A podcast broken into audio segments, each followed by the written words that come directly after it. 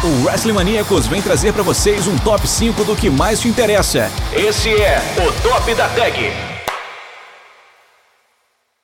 Um grande salve para você ligado aqui no WrestleManiacos. Um bom dia, uma boa tarde, uma boa noite. Aqui quem fala é João Aranha e bem-vindos a mais uma edição do meu, do seu, do nosso Top da Tag. Lembrando a você que se caiu de paraquedas aqui, bem-vindos ao WrestleManiacos, o maior site em língua portuguesa de pro wrestling. Acesse www.wrestlemaniacos.com com o melhor da luta livre nacional e internacional 24 horas por dia, 7 dias por semana. Além, é claro, das nossas redes sociais, Twitter, Facebook, Twitch, Instagram, YouTube, TikTok, todos são WrestleManiacos. Quer ajudar a gente a fazer esse projeto, esse portal, como você queira chamar, crescer mais ainda?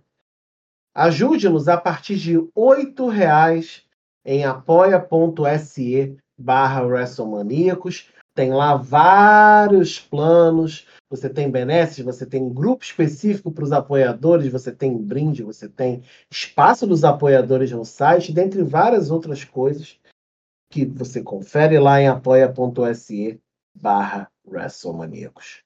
Top da tag, não tô sozinho, eu tô aqui com o seu Marcos Gil, choroso por mais um carnaval que se foi e se perguntando por que acabou, acabou por quê. Mas você tá, Marquinhos, tudo bom? Fala, meu querido Aranha. Um bom dia, uma boa tarde, uma boa noite aos nossos queridos ouvintes. Não só choroso porque acabou, mas também me perguntando por que raios não emendaram com o carnaval de abril, né? Porque, pô, carnaval é tradicional boa, aqui de a fevereiro. Boa, pô, a boa, de fevereiro para março mas aí adiou o desfile das escolas de samba para abril. Todos ah, nós é sabemos que, apesar de não estar tá oficializado, vai ter um carnaval de rua aqui pelo Rio, né? Então, pô, emenda logo, mano. O ano e já gente... começa depois do carnaval mesmo, de qualquer jeito. Isso que eu ia falar. Que é, o ano só começa depois do carnaval, não importa se é o carnaval 1 ou o carnaval 2. Né? E a para...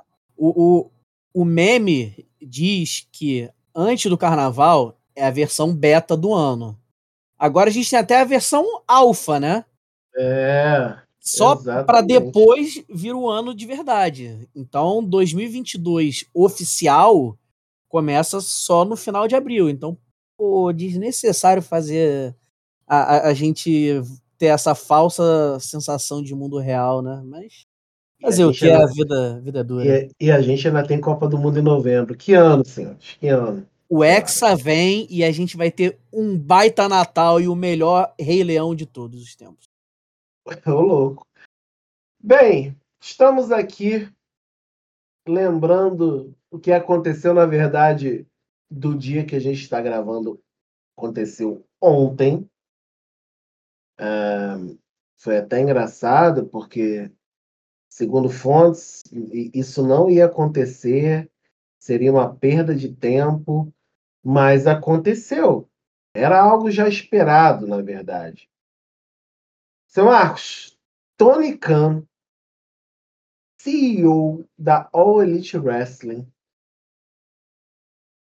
abriu o Dynamite dizendo que, como grande fã, como grande espectador da Ring of Honor, ele se sentia quase que incumbido de colaborar, de não deixar essa marca morrer. Então, ele mesmo foi lá, fez uma, uma oferta à Sinclair Broadcast Group, que era a atual dona da Ring of Honor Wrestling Entertainment, e comprou a Ring of Honor. E não só comprou a Ring of Honor, assim, ah, comprou a empresa é, só o programa em si. Não, comprou tudo. Comprou toda a base de vídeos desde 2002.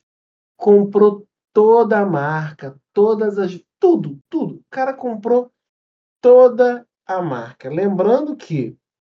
Não sobrou uma migalha para as formigas. Não sobrou uma migalha para Sancler. Não sobrou uma migalha para ninguém. Lembrando que é, nomes como CM Punk, Brian Danielson, Samoa Joe, Briscoes, Seth Rollins, Kevin Owens. Isso porque a gente está citando por alto. Que são da IW ou são da WWE. Sami Zayn, Austin Harris. Austin Harris, que hoje está na NWA. Uh, dentro do Cody Rose, né? E por aí vai. Toda essa galera passou de alguma forma pela Ring of Honor, deixou sua marca dentro da Ring of Honor. Marcos, tem peso, né? Qual o peso disso pro, pro, pro universo? Como é que esse jogo, essa pedrinha mexida agita o wrestling não só dos Estados Unidos, mas creio que do mundo? Cara, é agita muito e essa essa notícia pode se tornar uma tsunami no mundo do, do wrestling. É, acima de tudo, é, mais à frente a gente vai discutir é, como a Ring of Honor pode ser aproveitada, como ela pode ser utilizada daqui para frente pelo Tony Khan, mas acima de tudo, é, e é algo que a gente já conversou no, na primeira edição que gravamos esse ano, é a manutenção de uma marca tão importante para o cenário do wrestling profissional durante esse século. É, a gente já citou aqui vários nomes que passaram pela Ring of Honor. Não só passaram, mas alguns foram revelados pela Ring of Honor. Só um então... parênteses, Marcos. Você falou aqui, olha a lista dos superstars da IW, né? Os lutadores e lutadoras da IW que passaram. Eles fizeram uma listinha no, no, no, anúncio, né? Que o próprio Tony Khan colocou nas redes sociais dele. Olha aqui. CM Punk, Brian Danielson, Hangman Page, Britt Baker, Adam Cole, uh, Brody Lee, Young Bucks, Kenny Omega, Red Dragon, Best Friends, Jelito, Christopher Daniels, Matt Sydal, Mercedes Martinez, Serena Deeb, Frank Kazarian, Scorpio Sky, Keith Lee, Ed Kingston, Evil Uno, Stu Grayson, Kurt Marshall, Dan Hauser, Lance Archer, Griff Garrison, Thunder Rosa, segura aí, Willa Yuta, Luchasaurus, Orange Cassidy, Ethan Page, Austin Gunn, Pack, Kip Sabian, John Moxley, John Silver, Alex Reynolds, Jerry Lynn, BJ Whitman e Sonjay Dutt. Continua. Não chega a ser pouco, né? Pô. Tem, tem mais que um elenco de Copa do Mundo aí. Pesadíssimo. Então, só, só esses nomes já dão uma, uma empresa à parte. É. Então, acho que fica bem evidente a, a importância que a Ring of Honor teve é, nos últimos anos, aí no, nas últimas décadas no wrestling profissional americano. É, é engraçado, né? Parece parece que tem um quê de Santos na Ring of Honor. Ninguém sabe exatamente o que, mas tem alguma coisa especial lá que faz florescer uma penca de talentos absurda. É incrível a quantidade de gente boa que sai de lá. É... E é muito, muito, muito bom para nós, como fãs de wrestling, ver uma empresa, uma marca com esse peso, com essa relevância que, quer a gente queira ou não, estava é, num momento muito difícil, talvez um momento mais difícil de sua história, é, passando por um mar de incertezas muito grande, que apesar do anúncio do retorno deles em abril, era um retorno que ninguém sabia exatamente por quanto tempo duraria, de que forma seria, é, qual seria a estabilidade do projeto daqui para frente. Então é muito bom a gente saber que pelo menos o futuro da Ring of Honor está garantido. Agora, qual será esse futuro? Como esse futuro é, vai ajudar a moldar o cenário do wrestling? É uma coisa que não só a gente vai debater mais aqui para frente, como também é cena para os próximos capítulos, né? Para a gente ver o que vai acontecer, porque é, é, uma, é um leque de possibilidades muito grande. E isso que você falou agora no final é algo que eu pensei assim demais. É, o leque de possibilidades que se abrem. Há uma reclamação, isso a gente sabe, do inchaço de talentos na, na EW. Há um, um reclame das pessoas assim, ó, oh, tá contratando, tá contratando. Aí você tem o Dynamite, você tem o Dark, você tem e está aqui o principal crítico disso. É, tem um Dark Elevation, é... e existia ainda a possibilidade de ser, é... de ter um quarto programa durante a semana. Então, é... muita gente se perguntou algumas coisas. Um, é, com a Ring of Honor, será que esse inchaço de talentos continua? Essa é uma coisa. Segunda coisa, é, qual vai ser o papel da Ring of Honor? Vai, vai ser vai ser só um, um, um mero coadjuvante? Porque é, é uma marca muito grande nos Estados Unidos. Você que está ouvindo e talvez tenha é, começado a assistir luta livre recentemente, Uh, talvez não tenha noção da importância da Ring of Honor lá atrás, não só pela formação dos talentos, mas pela capacidade que a Ring of Honor tinha de fazer muito com pouco. É, é essa é uma história muito à parte. É, e aí, como exemplo, a gente faz um, um, link com outros programas da casa, só um trechinho. É, dá, dá uma olhadinha no Senta Que Lá Story, que nossos amigos Isaac Luna e Rodrigo Perret, o Rato, uh, fizeram sobre o Summer of Punk, que é uma das grandes storylines da história da Ring of Honor, só para você ter um gostinho do que que do que que foi, né? Então é o deixa eu só procurar aqui. É o Senta Que Lá Vem Story número 10, Os Verões de CM Punk. É, é muito interessante a gente observar, a gente ver como a of Honor faz. E esse é outro questionamento. Terceiro questionamento: como vai ser agora a relação com o Impact? Porque até então, digamos assim, com muitas aspas, tá? Porque eu sei que o Impact consegue caminhar muito bem sozinho. O Impact estava meio que se tornando a, a, a, a marca B da EW. É. Quem, quem, quem não, não se entendia muito bem, ou quem não tinha muito espaço, mas sabia que podia se desenvolver bem, Damoro chegava, não, pode vir para cá, vem para cá, Cardona, vem para cá, Christian, vem para cá, quem quer que seja. É, é, Lady Frost e, e, e, lutadoras do tipo. A própria Mercedes Martinez, é, e por aí vai. Então, quando a gente observa isso, é, até porque, lembrando, é, estava havendo uma storyline enquanto a Ring of Honor não voltava, porque se não me engano está marcado para abril a volta da Ring of Honor. É, posso estar errado, tá? Não estou de cabeça se é esse mês de março ou abril, mas é um desses meses aí a princípio. É, e nesse ato que tinha sido feito entre o último show ali, no, se não me engano, no finalzinho do ano, e agora, vários lutadores da Ring of Honor, né, The Kingdom, Maria Canelis, uh, de, dentre outros ali. Agora de cabeça eu não tô, não tô lembrado de todo mundo, não. É, formaram uma stable, aí tinha PCO, é, formaram a Honor No More. É uma stable que estava dentro da, do Impact, estava ali tipo, ah, Ring of Honor invadiu o Impact, e agora? Como é que vai ser? Meio que para caminhar nesse hiato. É... E agora, provavelmente, com a volta dos shows, eles vão retornar a Ring of Honor.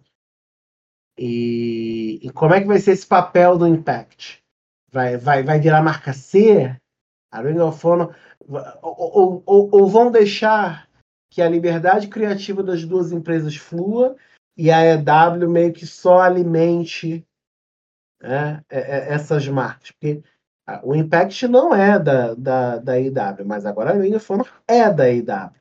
Então a relação ela é totalmente diferente. Então, essas são três perguntas que eu acho que foram as três primeiras que brotaram, assim, gente perguntando, gente que visualizei em redes sociais. Ah, ela tem uma quarta. Qua, quais as lutas possíveis?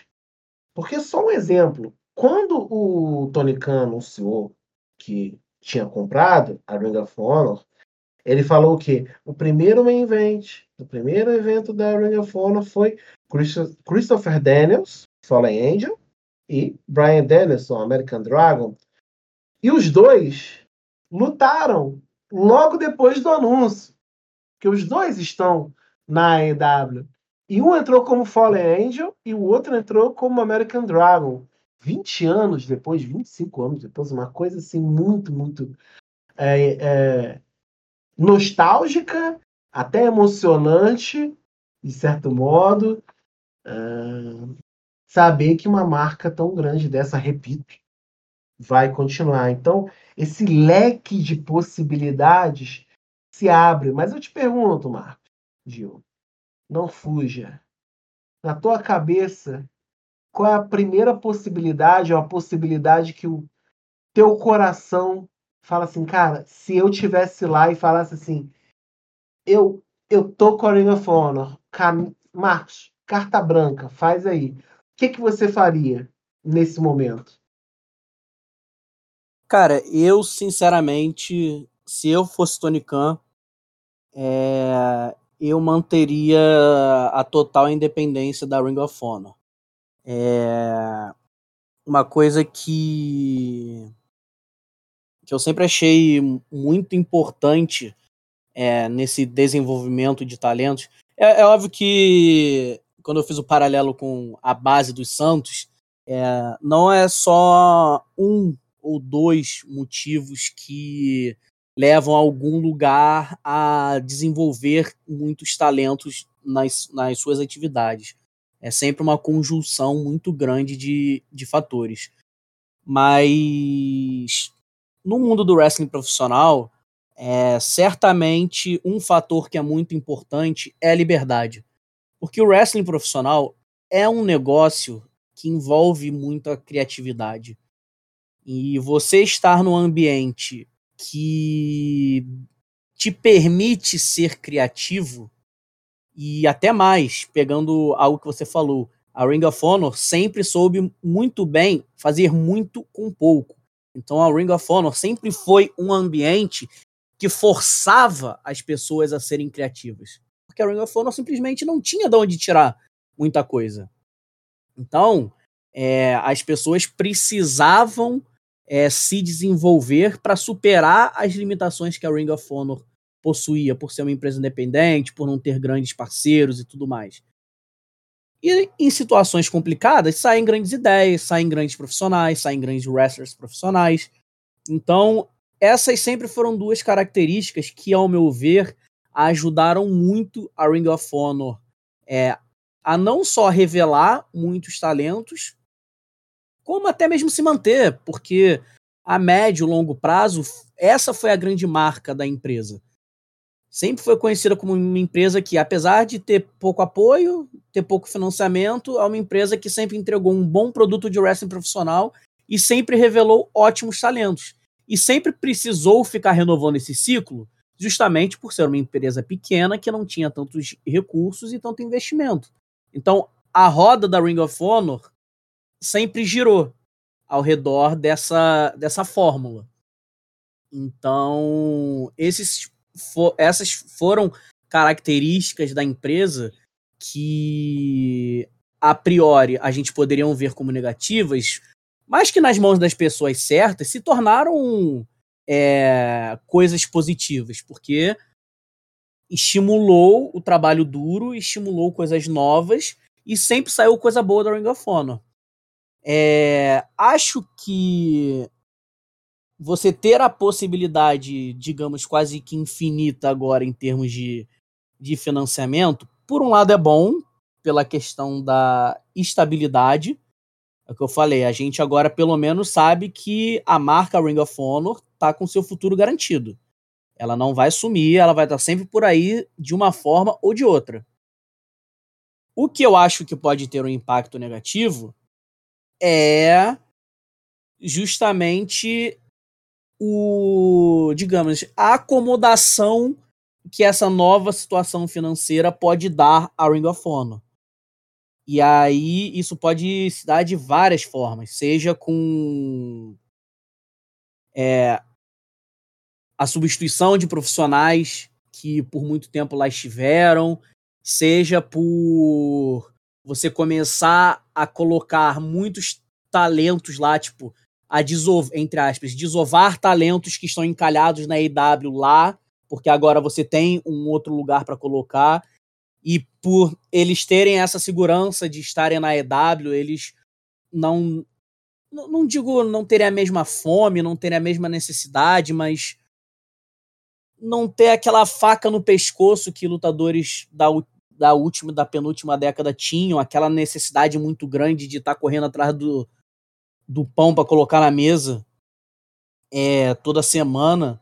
É, e ao mesmo tempo também não ter a mesma liberdade, porque a empresa também já não precisa ser tão revolucionária, porque agora ela tem o financiamento por trás. Enfim, justamente essa série de fatores que faziam a Ring of Honor ser tão boa antigamente é, foram modificados. Então, a pergunta é: essa mudança nesses fatores vai mudar a essência da Ring of Honor? Ou mesmo com é, essa situação mais sustentável, mais confortável que a Ring of Honor vai ter a partir de agora, a mentalidade de trabalho seguirá sendo a mesma que ela sempre teve desde a fundação. Aí que eu acho que a empresa pode voar. Porque se você combinar é, a estabilidade que o Tony Khan pode oferecer para ela, como agora o novo dono, com essa mentalidade de trabalho que a Ring of Honor sempre teve, aí a gente tem uma combinação muito boa. Porque se com pouco eles já faziam muito, imagina com muito o que, que eles não conseguem fazer. É, então, se eu fosse o Tony Khan, primeiro eu ia estar muito feliz porque né, ia, ia não ia estar precisando suar tanto para pagar os boletos no fim do mês. É, e segundo, eu ia tentar manter uma certa independência da Ring of Honor. É, você citou a relação da AEW com o Impact, eu acho que poderia ser um bom espelho para Ring of Honor. Deixa a Ring of Honor ali fazendo o seu produto, desenvolvendo as suas estrelas, e a AEW, é, quando tem, quando tiver uma storyline que faça sentido, quando tiver alguém que caiba, que encaixe naquele contexto, pô, vai lá agregar, vai lá ajudar e aproveita e se desenvolve um pouco também, ajudando a desenvolver os caras que estão lá. Então, acho que se o relacionamento entre AEW e Ring of Honor for esse de duas empresas, que agora a gente pode dizer, né, basicamente co-irmãs, mas que uma não canibalize a outra, eu acho que a gente pode ter um cenário muito interessante, ainda mais considerando que o Impact também está aí na jogada, né, que é uma empresa que não é do Tony Khan, mas que é uma empresa que tem um ótimo relacionamento, que já fez coisas juntos, que a gente sabe que no futuro farão coisas juntos novamente. Então, eu acho que eu caminharia nesse sentido. E é muito interessante isso que você fala, porque a, a mão de quem dirige, no caso de uma promoção de pro wrestling, e aí eu vou ser bem mais amplo, uma promoção de esporte de entretenimento, uh, faz toda a diferença. não é que a Sancler, quando lá no, nos idos lá do. Nem, esqueci agora o ano, cara. Veio na cabeça, mas eu, eu esqueci. É, mas quando a Sancler lá comprou a, a Ring of Honor, é, não é que a Sancler fosse uma empresa, a pior empresa é, do mundo. Mas era outra pegada. Era outra pegada completamente diferente. Desculpa te cortar, Aranha, mas só para incluir 2011. Que é assim 2011 que ela comprou? Beleza, Isso. valeu pela, pela informação. Eu fiquei assim, 2010, 2011, 2012, mas 2011. Quando ela comprou lá em 2011, é, por mais que ela tivesse uma pegada de dentro da, da, do entretenimento, de alguma forma, show de pro wrestling tem tantas camadas, tem tantas situações dentro, não só na parte de gestão, mas na parte de condução do show, uh, que que a gente olha e percebe que nada uh, é igual aquilo. O cara pode dizer, ah, eu tenho experiência aqui, experiência em, sei lá, fazer show de música, experiência em evento esportivo. Ah, muito bom, você tem experiência em esporte de entretenimento? É outra pegada. É outro estilo. Luta livre profissional? Outra pegada. Outro estilo. Outro modo de gerenciamento. Então, até isso, é, é, essa, como é que eu vou dizer, essa transição acontecer, como foi ali com a compra da do, do, do, do, do, Carrie Silk, né? Lá em 2011, que esse é o nome que eu me lembro, que ele que era o único dono ali 2003, 2004, porque a, a Ring of Honor começou ali em 2002, né, se não me engano. É, então é, é, muito louco isso. Porque o Tony Khan, você vê que ele, cara, você via nele a empolgação de ter comprado a Ring of Honor. A ponto de, assim, ignorar qualquer polidez, qualquer, é, vamos dizer, boas maneiras, porque ele ainda segurava um pouco nos televisionados.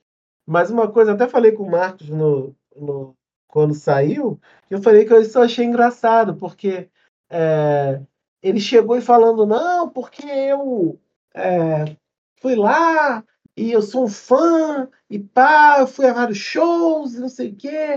E aí hoje eu fiz a proposta oficial à SBG e, o, e Sinclair Broadcast Group uh, e a Sinclair aceitou e hoje eu sou o dono da Ring of Honor. Ele ainda fala assim: não, não é o Shane, não é o Shane, sou eu. Tipo, não é o Shane McMahon, sou eu. Vocês estavam aí confabulando, mandando o famoso segundo fonte, mas, cara, é, é, é, foi uma jogada que a gente está aqui discutindo. Então, é, eu te pergunto, qual a importância de um bom promotor, e a gente está usando, no, no, caso do Tonicão, um exemplo bom, mas claro que ele tem seus problemas, mas qual é a, a importância de um, de um bom promotor de um bom gestor de luta livre profissional é, para que essa máquina flua de modo a que esse tipo de coisa aconteça e as, e as pessoas não, por exemplo, não tenham preocupação. Porque a Nanofona, é, repito, é uma marca grande. Por ser uma marca grande, se a Sancler vendesse, sei lá, para um grupo russo, hoje, na situação que a gente está, a gente falaria assim: não, vai vir dinheiro, vai vir, mas quem está lá do outro lado? Quem está lá tocando a, a, a, essa empresa? De onde vem esse dinheiro? E aí você entra em várias, várias questões. Mas acho que o principal é quem é esse maluco aí? Esse cara gosta mesmo de luta livre? Esse cara gosta mesmo. E aí, quando comprou, foi um assim: caraca, que bom, que bom que é ele, que é o Tony Khan. Que o pessoal achando que até que o Vince tinha feito proposta. Mas ok. Então, assim, ô Marcos, qual, qual é a importância de um cara, de um, de um bom promotor, de uma jogada inteligente, que eu considero uma jogada inteligente do Tony Khan no contexto que ele está, para que essas empresas se sustentem, para que essas empresas permaneçam e deixem seu legado? Ah, cara, um bom gestor é primordial em todas as áreas, né? Mas o wrestling profissional tem um fator que é muito diferente das outras áreas, até do entretenimento, que é, é talvez seja o, a atração, o, o tipo de, de esporte, de entretenimento, enfim, que mais dependa de você conhecer o seu público. Tem uma das máximas na, na comunicação que é Know Your Audience. Conheça a sua audiência, conheça o seu público. E isso é muito importante em todas as áreas da comunicação. É... Mas no meio do wrestling profissional, isso é uma coisa que é muito importante, muito importante. É, a gente já viu diversos exemplos na história de empresas que tinham tudo para dar certo e deram errado por má gestão e que você olha para trás e você vê claros erros de gente que não entende do que está fazendo, sabe? Então, assim, é muito bom é, a gente ter no Tony Khan uma figura que, sim, é muito boa em negócios, porque o Tony Khan, acima de tudo, é um homem de negócios, mas que o Tony Khan também é um amante de wrestling profissional. A gente, é o que você falou, dava pra gente ver a alegria no rosto dele ao anunciar que ele tinha comprado a Ring of Honor. E a EW permitiu isso para ele. E, cara, isso faz toda a diferença do mundo. Então, assim, eu acho que essa combinação de homem de negócios com amante de wrestling profissional, cara, é faz do Tony Khan é, é o que você falou, é uma pessoa que hoje em dia todo mundo tem uma segurança quando algo cai no colo dele ou quando as pessoas veem que ele está por trás de alguma coisa. Porque em tão pouco tempo ele com Tony Khan é um cara diferente, é um cara especial, e eu acho que ele é um cara que vai fazer muito bem, não só a AEW, não só a Ring of Honor, mas vai fazer muito bem ao cenário do wrestling profissional nos próximos anos. Então, como fizemos aqui uma ode a Tony Khan, nada mais justo do que quando a gente virar essa página, quando eu levantar a minha mão, o Marco Gil levantar e fizermos a tag, na volta a gente faça não só uma ode a esse homem que, segundo os fãs da EW, maravilhoso, mas a outros. Então, vamos lá, vamos fazer a tag agora? Vamos embora. Voltamos aqui. Fizemos a nossa tag. Falamos de Tony Khan, falamos de qualidade, de um bom promotor. Tem alguma coisa a ver a lista de hoje, seu Marco Gil? Claro que tem. Nossa lista de hoje vai trazer cinco grandes promoters do wrestling profissional como a gente estava falando, são figuras assim muito importantes, é, tanto para o lado bom quanto para o lado ruim. É, um bom promotor pode ser a grande diferença entre a empresa virar um império como a WWE ou fracassar retumbantemente como a WCW. Então, vamos trazer aqui cinco grandes promoters da história do wrestling profissional. E aqui a gente não está avaliando é necessariamente que fim lev levou o, o que fim levaram os projetos é, de cada um deles. É, a gente está aqui avaliando o impacto que essas pessoas tiveram nos seus determinados períodos de atuação e o legado que eles deixaram posteriormente para o negócio. Então, alguns nomes que nós citaremos aqui é, comandaram projetos que hoje em dia não estão mais é, ativos, mas foram pessoas que em, em seus determinados momentos ajudaram a modificar o cenário do wrestling profissional até o que a gente conhece hoje. Então, só para de deixar isso bem claro.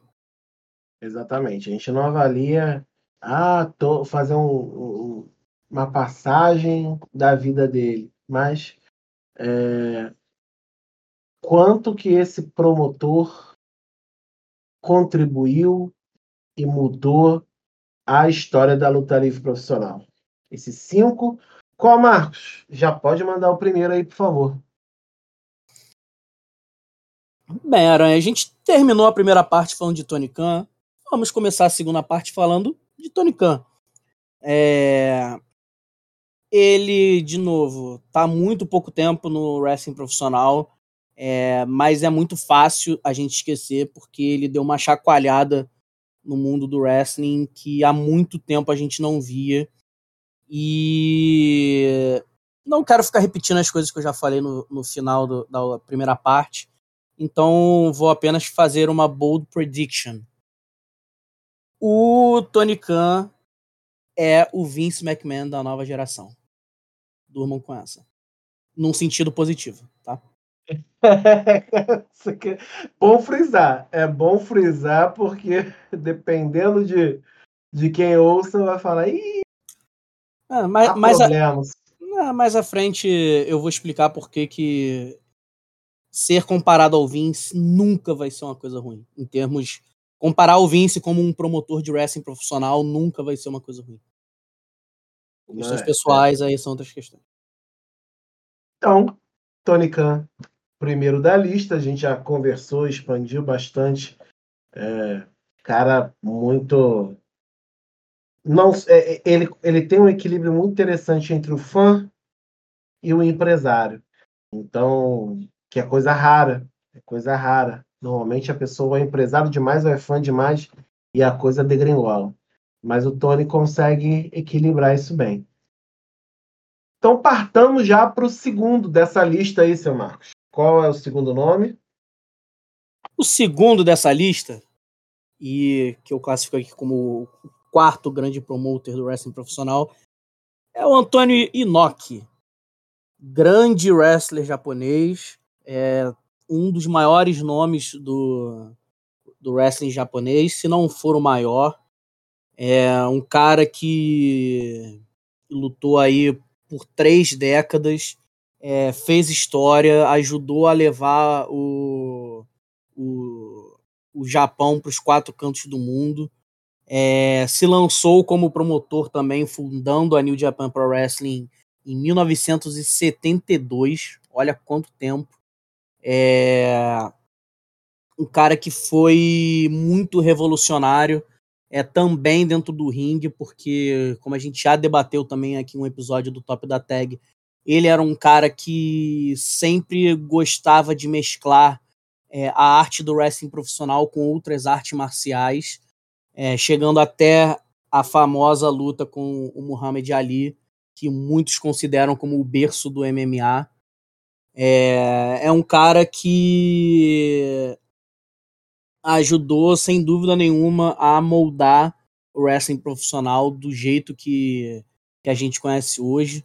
Se é, reconhecemos o Japão como uma das grandes culturas, como uma das grandes potências no wrestling profissional, muito, mas muito, mas muito disso se deve ao Antônio Inoki.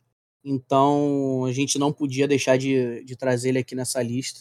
Então, o segundo nome, o quarto maior promoter do wrestling profissional, o Hall da Fama, mesmo sem nunca ter lutado na WWE, o Antônio Inoki. E é muito interessante a história do Inoki, porque é, essa mistura é, era muito criticada no começo. Muito, muito criticada.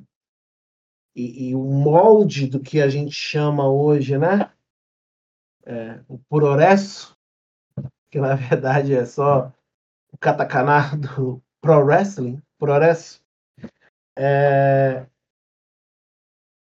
o, o, o Inoki deu moldes do que a gente entende hoje como o estilo japonês de luta livre. Isso é muito interessante. Muito. Ah, mas tinha o outro, mas tinha o. Ah, mas tinha. Hoje você tem alguns. Uh, os mais antigos, né? Mitsuharu Misawa. Ah, mas você tem o próprio. Você tem alguns mais modernos aí, né? O Hiroshi Tanahashi, Kazuchika Okada, Tetsuya Naito, Kota Ibushi. É. Quem mais? Minoru Suzuki. É.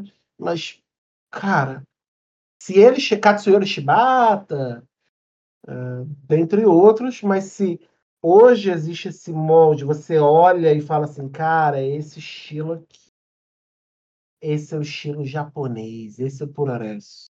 O Antônio Inoki é o cara que deu esse, esse molde deu esse molde para o mundo. Né? Isso que é o mais importante.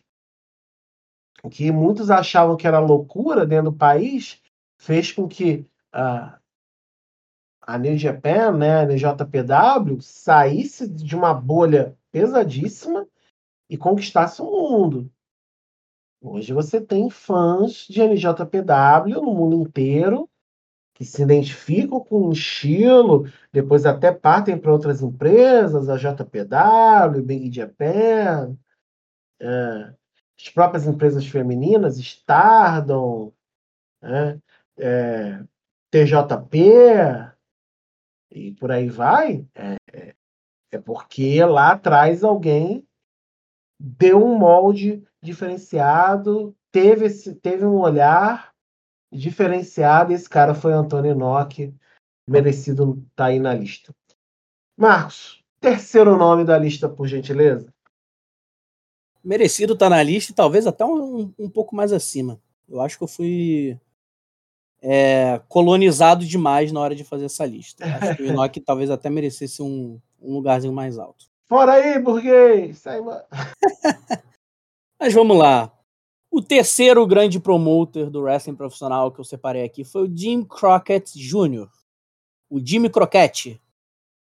É... Ele que assumiu a presidência da Jim Crockett Promotions, do seu pai, é... Jim Crockett Sr., óbvio. É...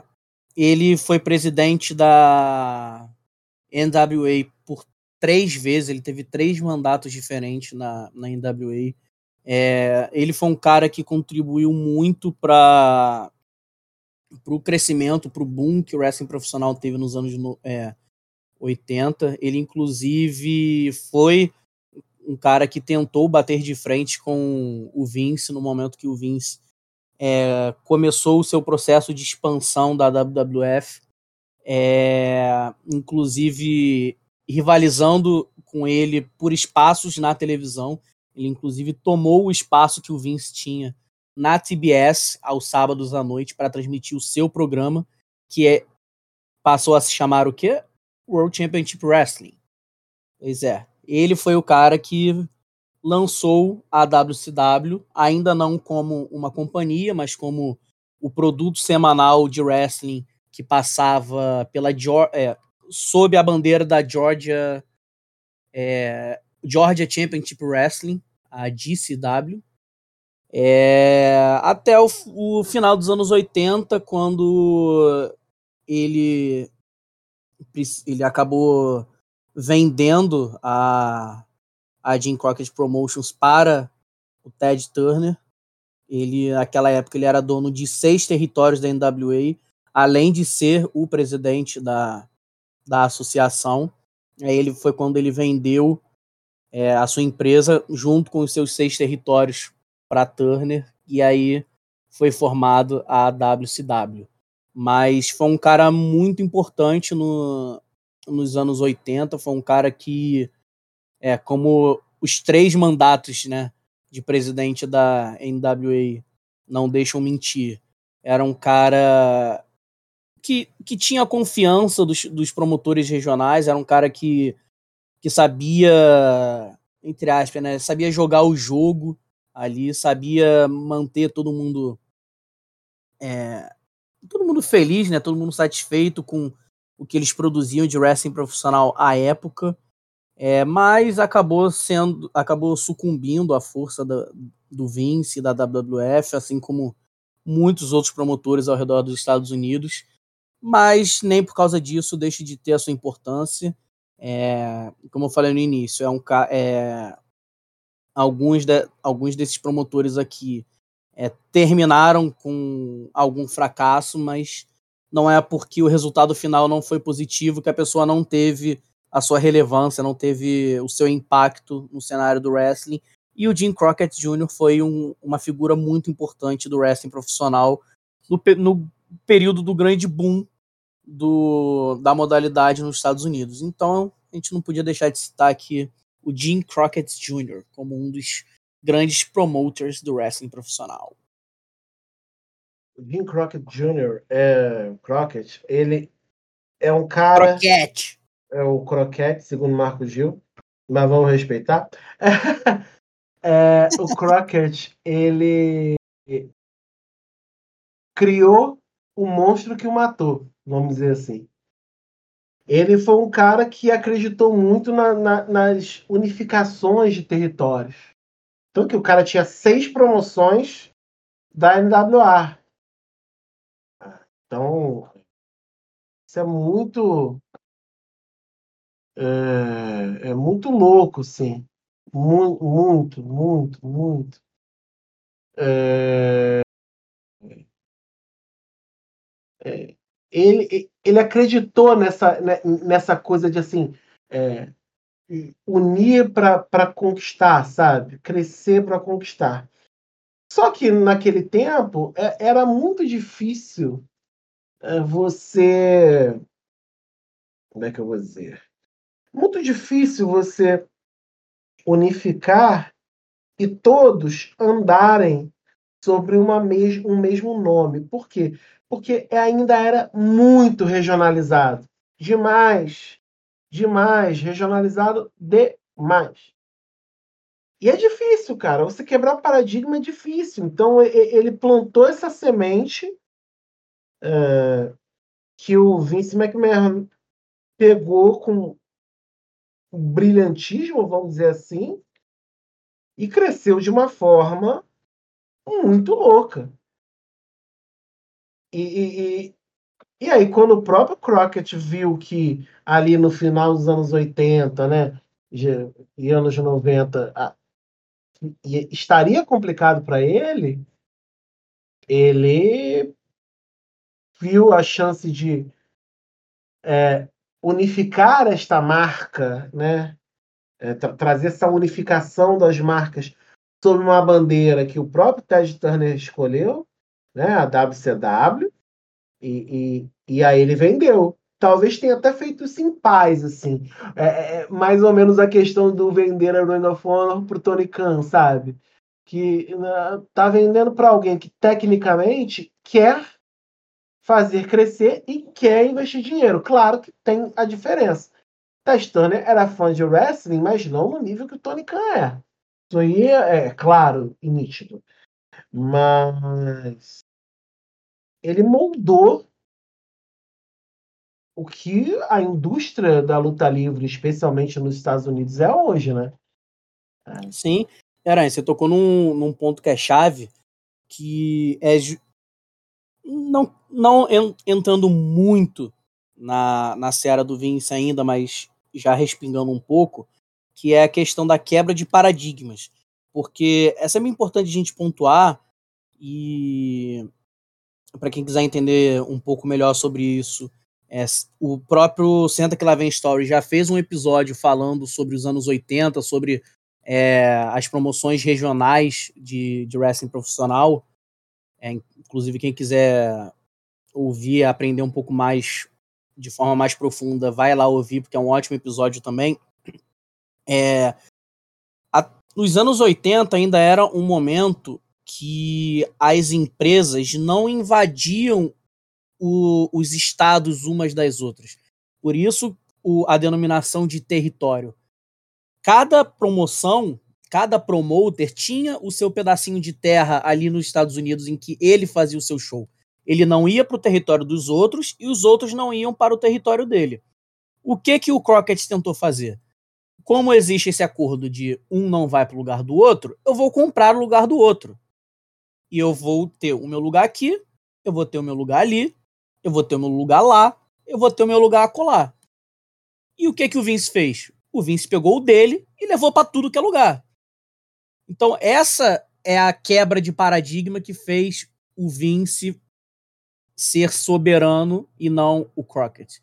Que o, o Crockett ele tentou é, fazer essa expansão respeitando o modelo que se tinha até então. O Vince não. O Vince foi e totalmente quebrou o paradigma existente até então. Então essa foi a grande diferença. Talvez o que tenha faltado ao Crockett tenha sido ousadia. Porque eu não digo nem visão, porque claramente ele tinha a visão de um produto mais nacionalizado. Tanto que ele tinha seis territórios diferentes na NWA. A questão, é, eu acho que tenha sido justamente essa ousadia. Talvez um respeito grande demais pelo status quo que havia até então. E o Vince foi o cara que percebeu que, cara, para crescer, para virar uma grande potência, eu preciso romper com isso aqui. Então, assim, talvez tenha sido essa diferença de entre os dois que fez com que um virasse o maior imperador do wrestling profissional e o outro, poucos anos depois, precisar vender e sair de cena porque não deu para ele. Só frisando que o a edição do Santa Claven Story que o Marco citou é a número 5, NWA e os territórios de wrestling dos Estados Unidos. Quando terminar aqui, já coloca aí o 10 e o 5 na agulha para tocar aí no seu, no seu player, tá bom? E já pode partir para o quarto nome, né? pesadíssimo aí. Até agora Tony Khan, Enoch, Jim Crockett Jr. Qual é quarto nome da sua lista, Marcos, por favor. O quarto nome, e o que eu considero o segundo mais importante, é o Paul Heyman. Sim, o Paul Heyman. É... Ele é um cara que, assim, eu fico maravilhado. Eu, sinceramente, sou muito, muito, muito, muito fã do, do Paul Heyman. É a, é a pessoa que eu mais admiro no mundo do wrestling profissional. Se fosse por clubismo, ele seria o meu número um, admito. É um cara que tem uma história, assim, é, impressionante dentro do wrestling. Ele começou. O primeiro contato dele é, profissionalmente com wrestling foi aos 13 anos, trabalhando como fotógrafo em um show de wrestling. E de show em show ele foi conhecendo pessoas, foi ganhando acesso a bastidor, foi ganhando contatos, foi estabelecendo relações, virou manager de alguns wrestlers, até virar produtor e se inserir de vez no mundo dos bastidores do wrestling profissional. É, virou produtor da NWA, é, esteve presente no início da WCW, até que ele saiu de lá e foi fundar a sua própria para comandar, né, não necessariamente fundar a sua própria companhia e foi trabalhar ao lado de Todd Gordon num dos territórios que ainda era vinculado à NWA chamado Eastern Championship Wrestling. É, ele chegou para trabalhar como manager, como um, um tutor ali do, dos wrestlers profissionais, mas em pouco tempo ele acabou assumindo é, o controle criativo da empresa, é, virou um dos donos da empresa, até que em 1994 é, ele deu um golpe na, na NWA. É, o, o, primeiro grande screw job é, foi do Paul Heyman, é, quando o Shane Douglas ganhou o o título mundial da, da NWA e anunciou ao mundo que a empresa não mais estava ligada à NWA e nascia ali a ECW, a Extreme Championship Wrestling, virando uma empresa completamente independente. E acho que a gente não precisa nem citar a importância que a ECW teve para o wrestling nos anos 90, né? Acho que talvez o que a Ring of Honor representou pro representa ainda para o wrestling profissional no século 21, a ECW tenha representado ali na segunda metade dos anos 90. É, sem dúvida nenhuma, uma das grandes fontes de, de criatividade, de talentos é, do wrestling americano. É, muito disso fruto da genialidade do Heyman, que é um cara que a cada entrevista, a cada talk show, a cada podcast que ele aparece, você vê como ele tem uma visão do, do negócio do wrestling profissional. Parece fácil é, o wrestling profissional quando o Heyman te explica. É, é um cara maravilhoso, poderia ficar aqui horas falando do, do Paul Heyman, poderia fazer um episódio só sobre o Paul Heyman. Inclusive, sou a favor de fazer um episódio só sobre o Paul Heyman.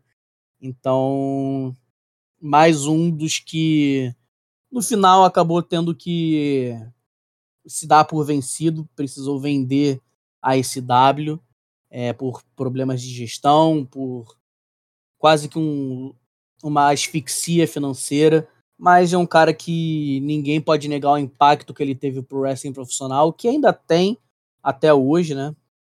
Então, Paul Heyman, para mim, o segundo maior promotor de wrestling profissional. Quando Heyman sai da Eastern Championship Wrestling e muda o nome para Extreme Championship Wrestling. É, é uma guinada tão grande de um cara que é, tinha uma habilidade monstra de, né, de, de, de, de criação, mas não tinha confiança suficiente. Talvez essa virada de chave tenha feito, tenha feito não, fez é, uma mudança tão grande dentro da do universo da luta livre, do universo que é, circundou, né, que era um universo que tinha uma configuração própria e, e, e você traz um, um, um elemento do, do desafio, da ousadia. E eu falo bem, bem tiozão mesmo, sabe? Porque era ousadia para aqueles tempos ali no, no, meado dos anos 90. Você falar de, de sexo, de sangue, é, de luta em que as pessoas se cortavam e tudo mais. Não é que isso nunca aconteceu antes. Já havia um histórico disso. Mas trazer isso para um ambiente o qual isso poderia se proliferar e as mais pessoas verem é impressionante. Impressionante. É, é, é, e, e, o Heyman merece estar tá aí nessa lista porque é nessa parte criativa de pensamento é, ouso dizer que dessa lista, a lista está aqui nos meus olhos, é, eu acho que na parte criativa ele é o número um. Assim, com, com tranquilidade e com uma distância gigantesca dos outros quatro. Mas é, independente das questões, a gente sabe que a, a ponto do próprio Vince McMahon comprar a ACW porque ele sabia que se ele deixasse outra pessoa tão louca quanto comprasse, é, ele, é, é, ele ele teria problemas porque é, ele poderia ter pego só a, a, WCW e, e deixado esse W de lado. Não, vem cá, esse W. Fica aqui comigo. Você do meu lado quieta Ma- e eu ima- mexendo. Imagina a genialidade do Paul Heyman aliada a- Ao dinheiro do Tony Khan. ao dinheiro do Tony Khan. Nossa, Olha-. Exatamente. Exatamente. Então, é merecidíssimo o Paul Heyman tá nessa lista. É, eu acho que hoje é uma das listas onde o último é- talvez seja um dos mais óbvios, mas eu vou perguntar, porque é a nossa praxe. Marcos Gil, qual é o último nome da nossa lista que teve até agora? Tony Khan, Anthony Nock, Jim Crockett Jr. e Paul Heyman. Ah, cara, não tem como fugir dele, né? Não dá. É o tio Vince, né? Tem como não. É... Cara, a história do Vince. é, Eu acho que é chovendo molhado, não. Não tem nem por que é, ficar falando aqui coisas que todo mundo já sabe. É... Eu acho que muito mais importante do que recontar a história do Vince é ajudar as pessoas a interpretarem a história do Vince. Porque muita gente olha para o que ele fez nos anos 80, nos anos 90, é, e pinta o Vince como um grande vilão, como um grande canibal do mundo do, do wrestling. E eu tenho uma novidade para as pessoas: é, qualquer um faria aquilo. Se não fosse o Vince naquele momento, seria outro. Aqui, quando a gente estava falando do Crockett, eu falei, cara, já, já se havia essa visão de que o formato regional não ia crescer mais do que já havia crescido. Para você alcançar um outro nível no cenário do wrestling profissional, você precisava de um produto nacional. E, cara, de novo, não fosse o Vince, ia ser outro. E as pessoas iam pintar o diabo de outro cara. Então, assim, não adianta quererem demonizar o Vince por ter feito as coisas que ele fez, porque, cara, bem-vindos ao mundo capitalista. É assim que as coisas funcionam. Se vocês não gostam disso, pô, tem o que fazer não, cara. Tem nem para onde mandar vocês irem. Porque o mundo é capitalista. Então, assim, é, se conformem com o fato de que acabou que a pessoa que fez isso foi o Vince. Mas se não fosse ele, teria sido o, o Jim Crockett, talvez tivesse sido o Paul Heyman, talvez tivesse sido o Ted Turner, talvez tivesse sido o Eric Bischoff, o Jim Cornette. A gente não sabe. A única certeza é que teria sido algum deles. Foi o Vince. Porque o Vince é um cara muito à frente do tempo dele. Sempre foi. E já mostrou isso em diversas oportunidades. Quando ele expandiu a WWF pelo território americano inteiro. Quando ele se lançou no formato de eventos em pay-per-view, ele é considerado até hoje um dos grandes pilares do formato de pay-per-view nos Estados Unidos. Tanto que, uma curiosidade que eu mesmo não sabia, ele é dono do domínio www.payperview.com. Isso eu achei engraçado, eu não sabia disso não. O Marcos me mostrou, fui lá. Se vocês você digitarem payperview.com e derem enter, vocês serão redirecionados à página da WW Network. Network. isso, foi, isso foi bom. Essa foi é a força do Vince. O cara simplesmente é dono do termo pay-per-view na internet. Então, assim, não é pouca merda, né? Então, ele foi um cara que revolucionou com a expansão da WWF. Ele foi um cara que revolucionou com os eventos pay-per-views. Ele foi um cara que revolucionou com o Monday Night Raw, que apesar de não ser um modelo novo, um modelo de shows semanais, ele levou para um outro patamar completamente diferente. Não à toa o Monday Night Raw é considerado na TV americana o mais longo é, programa semanal de episódios da história e o segundo maior é o SmackDown, ou seja, ele é dono dos dois maiores programas semanais é, da história da TV americana. E a gente tá falando da TV americana. Que assim, sou o próprio serviço de streaming num momento em que já havia um serviço de streaming, mas ainda não havia o grande boom do streaming que é hoje. Tanto não havia quanto à época, muito se especulava que a WWE ia lançar um canal de televisão, e quando a WWE anunciou a WWE Network, ficou uma sensação no ar de tipo, porra, era isso? E hoje a gente vê como, cara, foi uma jogada de mestre. Eu tava até comentando com a Aranha, é, que eu tava tentando pesquisar como era o, o cenário de streaming quando a WWE Network foi lançada. E já havia alguns serviços, como Netflix, como Amazon Prime, que ainda tinha um outro nome. É, mas eu não consegui achar nenhum serviço de streaming que fosse da própria produtora de conteúdo. Haviam esses serviços de streaming que eram quase que locadoras virtuais.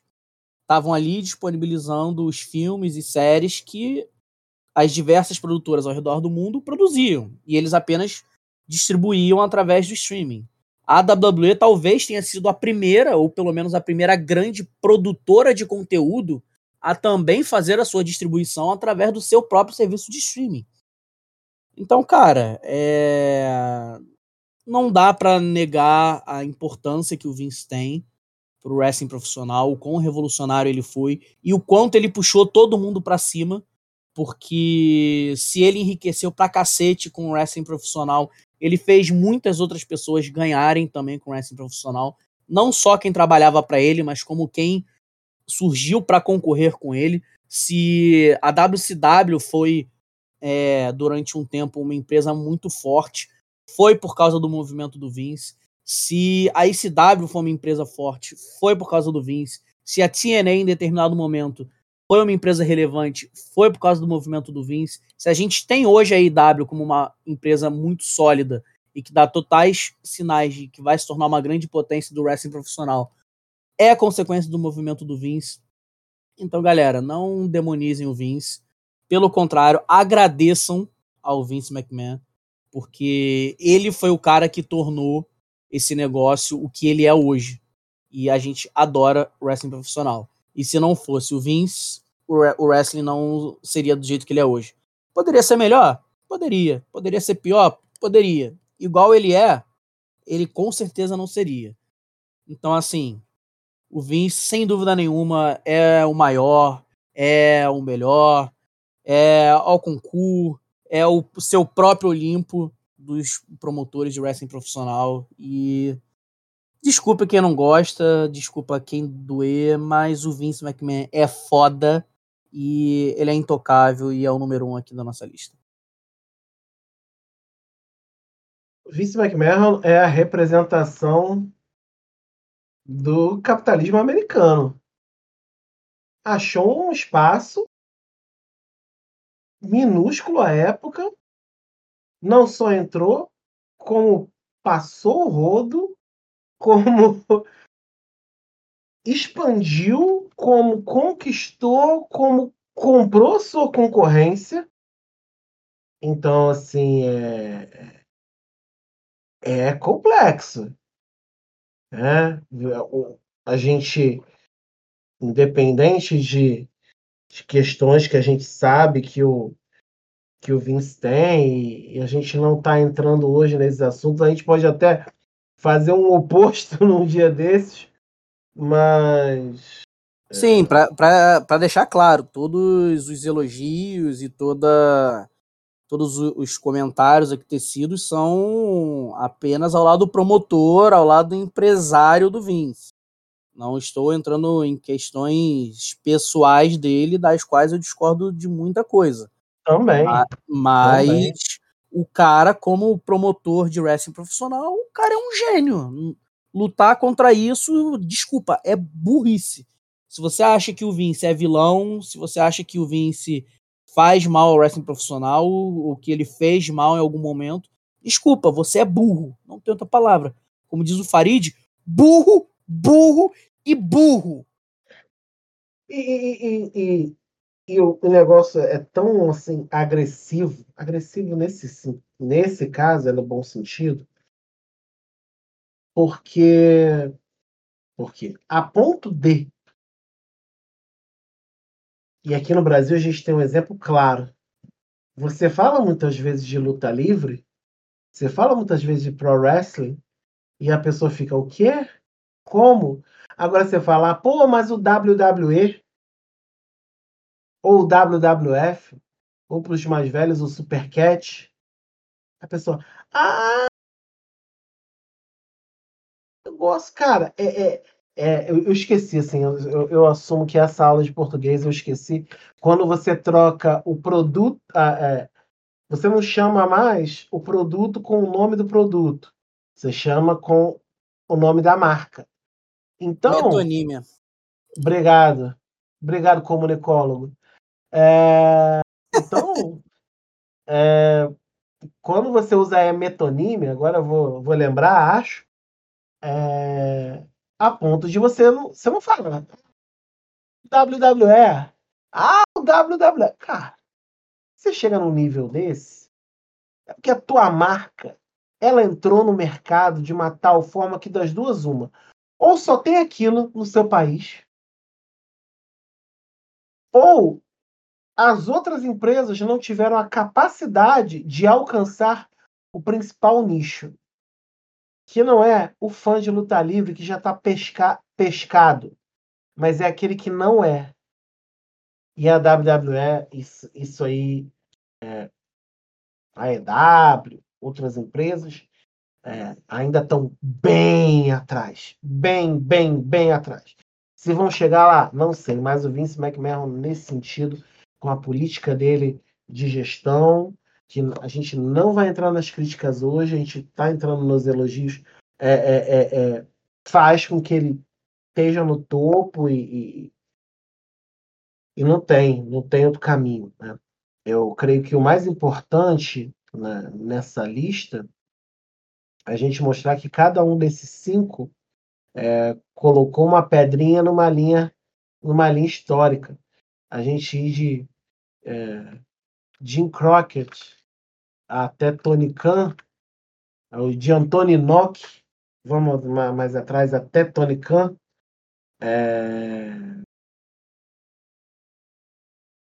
Tem peças muito importantes, tem viradas de chave muito grande, e esses cinco têm o nome deles com certeza na história, é, como cinco grandes promotores de pro wrestling, e a gente sempre vai estar lembrando deles quando a gente falar da história da luta livre, não só passada, mas presente e até pensando no futuro. É isso. Marco Gil, obrigado mais uma vez por estar aqui com a gente. Valeu, cara. Valeu, meu querido Aranha. Tamo junto. É... Deixar só uma mensagem que acho que esse momento que a gente está vivendo atualmente não não pode não podemos deixar passar, né? Que é, é uma pena em 2022 a gente ainda está vendo um, um, cenário de caos tão grande é, na política mundial. É, essa guerra que vem acontecendo aí na, na Ucrânia é, fatalmente vai, vai deixar marcas é, por muito tempo no mundo inteiro. É, podem ter consequências ainda maiores. Então, só mandar uma mensagem de apoio às pessoas que estão sofrendo, é, de solidariedade e para que todo mundo possa fazer o mesmo, possa enviar suas, seus pensamentos positivos, suas boas energias, porque tem muita gente sofrendo e que ainda vai sofrer com, com esse momento bem conturbado que a gente está vivendo e vai viver por um tempo, infelizmente. É, fora isso, valeu, meu querido Aranha. Mais, um, mais uma ótima edição do Top da Tag. Sempre bom estar aqui com você. É, deixar um grande abraço aí para os nossos ouvintes. É, escutem nossos outros podcasts, nossos outros episódios do Top da Tag, o Senta Que Lá Vem Story, o Mesa Quadrada. Continue acessando o WrestleManiacos. Tamo junto. Um abraço, um beijo e eu fui. Não importa se são os feridos e mortos da tragédia de Petrópolis, se são as vítimas do Boko Haram na Nigéria ou da Eritreia, na própria África, ou se são as vítimas na guerra da Ucrânia. É. A paz e a solidariedade são os melhores caminhos e coadunar, apoiar governos, digamos, autoritários, para não dizer o mínimo, para dizer o mínimo, tá tudo errado, gente. Vamos, vamos entender. A paz e a solidariedade são o caminho para a gente melhorar. Não tem outro caminho. Obrigado você que nos ouviu até aqui. Lembrando, acesse www.wrestlemaniacos.com com o melhor da luta livre nacional e internacional 24 por 7 nossas redes sociais, Twitter, Facebook, Twitch, Instagram, YouTube, TikTok, todos são WrestleManiacos. Além, é claro, do nosso apoia.se barra WrestleManiacos. A partir de R$ reais você tem lá grupo dos apoiadores, você tem espaço próprio. A gente está... Tô, tô, tô pensando aqui já esse ano a gente chamar alguém de lá para poder participar com a gente, criar uma lista né? Para entrar aqui no top da tag, dentre outro, outras coisas mais aí, a gente vai, vai se organizar, tá bom? É... é isso, gente. Eu, João Aranha, seu Marco Gil, nos despedimos de mais uma edição de número 22 do Top da Tag. Permaneçam com a gente aqui no WrestleManiacos, nos nossos podcasts da casa, seu agregador de podcast ou musical favorito porque nós somos maníacos por wrestling. Beijo, um abraço e fui. Wrestling Maníacos Podcast. Há mais de 10 anos sendo maníacos por wrestling. Acesse wrestlingmaníacos.com e confira.